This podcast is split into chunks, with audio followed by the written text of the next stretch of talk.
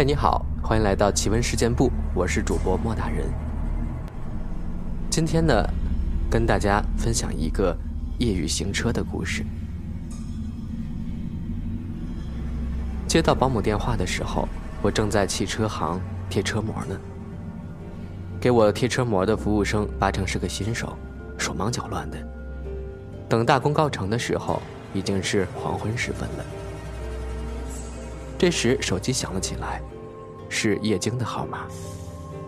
我急忙接听，里面传来的是保姆的声音。叶京正在静养保胎，我再三叮嘱他远离有害辐射，包括电脑和手机，有事儿都是保姆来传话。我都快四十岁了，中年得子，当然格外谨慎。保姆告诉我，叶京突然胎动频繁。腹痛难忍，我大吃一惊。不会吧？距预产期还有一个月呢，小家伙沉不住气了。在我再三追问下，保姆才吞吞吐吐地说：“叶京午睡后，到院子里散步，不小心滑了一跤。当时也没觉得怎么样。叶京不想让我担心，就没告诉我。谁知这会儿突然就有了严重的反应，我焦急万分。”让保姆赶紧发短信告诉岳父岳母，希望他们能够尽快赶过去。我随后就到。我打了幺二零，说明了情况，请他们带上最好的医生和必须的药品器材。幺二零询问具体地址，我说为了节省时间，我开车给他们带路，并约定了汇合地方。我开车赶往汇合地点，幺二零的救护车也及时到了。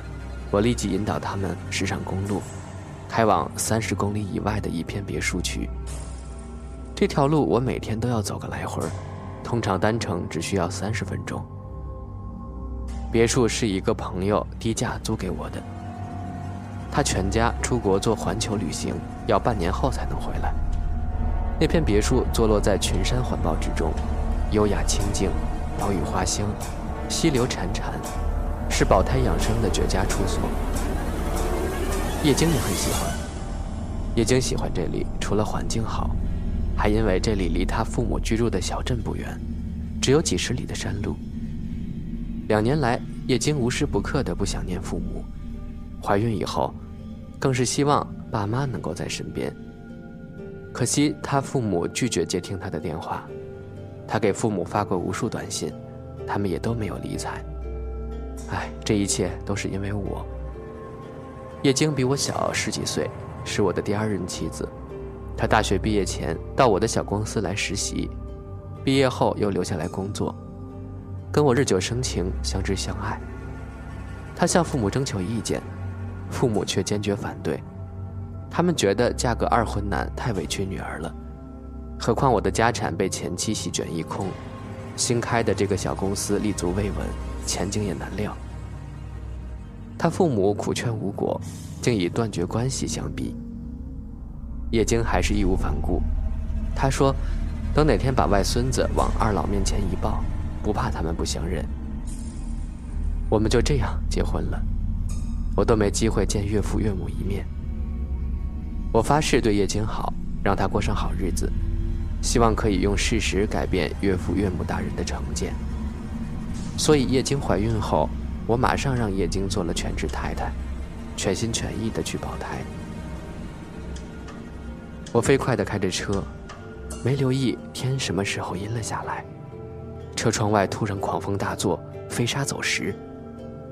紧接着随着一声惊雷，豆大的雨点噼里啪啦的砸到车顶上，在车窗上形成一道道湍急的水帘。我把雨刷开到最大频率，又打开车灯，能见度依然只有几米远。公路上的车辆都变成了蜗牛，小心翼翼地爬行着。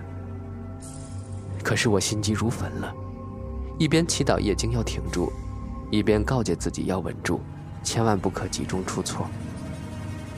老婆和未出世的孩子都在眼巴巴地等着我呢。终于。雨幕中出现了一片黑沉沉的影子，那是一道山梁。穿过山梁下的隧道，再走不远就是别墅区了。我焦急的心情稍稍放松下来。可就在这时，前面缓缓蠕动的车流居然停了下来，不少车还开始纷纷掉头往回开。我心里一惊，冒着暴雨跳下车来，跑到前面一看，心顿时凉了。路面上堆满了夹杂着草木的石块，把整个隧道口都给堵塞了。最大的石块竟有卡车那么大，显然是突降暴雨导致山体滑坡了。这可怎么办呀？等路政部门清理碎石，恐怕要一两个小时。掉头折返，再从其他公路绕过去，更是不知要用多长时间。何况，狂风暴雨还在肆虐呢。见我急得都快哭了，救护车司机安慰我说：“别急，我听说还有一条山路通往别墅区，比公路更近。”我大喜过望，这真是天无绝人之路呀！那还等什么呢？我问。救护车司机为难地说：“毕竟是条山路，很难走，特别是公路通车之后，那条山路几乎废弃了，而且我的救护车。”太宽大了，根本不能开上去。我把心一横，请出诊的医生和护士带上药品器材，转到我的车上来。医生和护士相互对视一眼，都面露难色。我拍着胸脯说：“只要我们及时到达，母子平安，我就给每人包一万块钱的红包当谢礼。”救护车司机听了，当即把他的车停在路边上，跳到我的副驾驶座上。自告奋勇的要带路，医生和护士这才带着药品和器材钻进了我的车厢。此时天已经完全黑了下来，我调转车头，车灯在浓重的黑暗里划了两条弧线。汽车撕开雨幕，缓缓行进，几个人大睁着眼睛扫视着路边。救护车司机说的没错，没走多远就出现了一条。几乎隐没在荒草中的岔路口，我试着把车拐了上去，车灯扫过岔路边的石壁，上面隐隐的还残留着路标的字迹，正是通往别墅区的。这段山路依山势开凿而成，就像沿山腰凿出的一条凹槽，路面很窄，刚容小车通过。车灯照射下，路上的石缝里都长满了蒿草。路面上爬满了藤蔓，显然久已无人来过了。山路坑坑洼洼，好在路面还算坚实，虽然九曲回肠，但却有惊无险。车子开出几百米还算顺利，大家紧绷的神经总算松弛了下来。这时，我的手机又急促地响了起来。小保姆焦急地说：“先生，您在哪儿啊？”大夫呢？太太又出了好多的血。我安慰他说：“我和大夫在一起，马上就到。”我刚放下电话，车灯忽然闪了几下，熄灭了。汽车一下子陷入无边无际的黑暗之中。我吓了一跳，赶忙踩住刹车。怎么回事？没电了？救护车司机问。我看到仪表盘上的指示灯都发着红光，试了下喇叭也没问题。这下惨了，关键时刻车灯出故障了。救护车司机像是很有经验的样子，问我：“你是不是才贴过车膜了？”我惊奇地问：“今天刚贴的，你怎么知道？”他叹了口气：“你这种车型贴膜时防范措施稍不到位，水就会渗入车体内部。”严重的话就会导致中控系统短路，我有两个朋友都中招了。我大惊，啊，那怎么办呀？能修吗？救护车司机摇摇头，眼下是没办法了，只能回去换中控。几个人坐在黑暗里，谁都没说话。在这样崎岖狭窄的山路上，没有灯光，一步都别想挪动，稍有不慎就会车毁人亡。我正欲哭无泪呢，救护车司机忽然惊喜地叫了一声：“看，前面有灯光！”我放眼望去，果然看到不远处灯光一闪，传来汽车的马达声。一辆出租车从山后闪了出来，沿着山路迎面驶了过来。呼天不应，叫地不灵之际，我见到来车，像见到了稻草。不管能不能救命，都要紧紧抓住。我跑过去说了情况，求司机帮忙。司机是位慈眉善目的长者，没等我说完，就吼了一声：“人命关天，别啰嗦了，我带路，你跟着我走。”这路我最熟了，闭着眼都能开出去。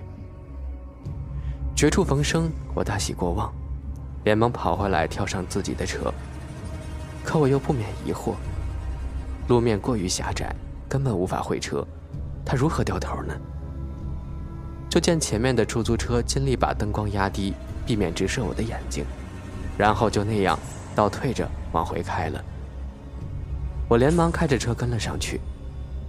出租车的车灯把路面照得一清二楚，司机还不时地变换着转向灯，提示我向左转、向右转。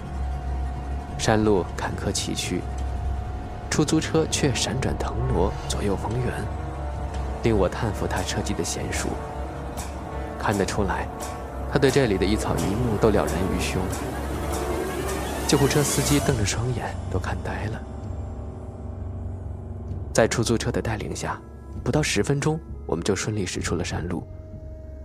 他停靠一旁，把我们让到公路上。司机挥手向我们告别，我顾不得下车，只呜了几声喇叭以示感谢，就匆匆地继续赶路了。经过医生和护士的奋力抢救，我的儿子顺利来到这个世界。叶晶失血较多，有点虚弱，但并无大碍。医生说，母子二人只需静养，不用住院。护士把儿子抱给我看的时候，后怕地说：“幸亏我们到得及时，要是再晚一点，恐怕就会一尸两命了。”望着儿子沉静的小脸儿，我的激动和狂喜早就淹没了一路的焦灼和恐慌。我走到床边，轻轻拥住叶静，给了她一个深情的热吻。叶静忽然推开我，激动地说：“你听我妈的脚步声，我妈来了。”我却只听到哗哗啦啦的雨声。叶静推了我一把：“快去接呀！”我顺从地走出去，刚打开房门，就见院门被撞开，一个身披雨衣的人跌跌撞撞地冲了进来。来人正是叶静朝思暮想的妈妈。母女相见，哭一阵笑一阵。在场的每个人都鼻酸眼热。稍稍平静下来，叶京试探着问：“妈，我爸呢？”岳母说：“那个老东西，还跟你们怄气呢。”叶京的神色一下子黯淡下来。第二天一大早，我送医生他们返回救护车时，隧道已经畅通无阻了。告别时，我履行诺言。给医生、护士、救护车司机每人塞了一万块钱，还特地包了一个红包，准备送给那位救命的出租车司机。可这时才发现，也许是因为疯狂宇宙，也许是因为心情急迫，几个人竟都没留意车牌号。儿子要摆满月酒了，我向岳母提出，这次无论如何也请岳父过来。岳母的眼睛突然红了。他说：“哎，你爸他两个月前就去世了，车祸。因为叶晶怀着孩子，我才没有告诉你们。摆过满月酒，我和叶晶一起给岳父上坟。坟前，叶晶泣不成声，我则望着墓碑上的照片发呆。叶晶，咱爸生前是不是开出租车的？等叶晶平静下来，我问。”是呀，你怎么知道？我没跟你说过呀。叶晶反问。我回答说：“我见过老人家了。儿子降生那天，就是他开着车，引导我们驶出了那条山路的。”突然发现这是一个很感人的故事啊！送给正在收听节目的每一位朋友。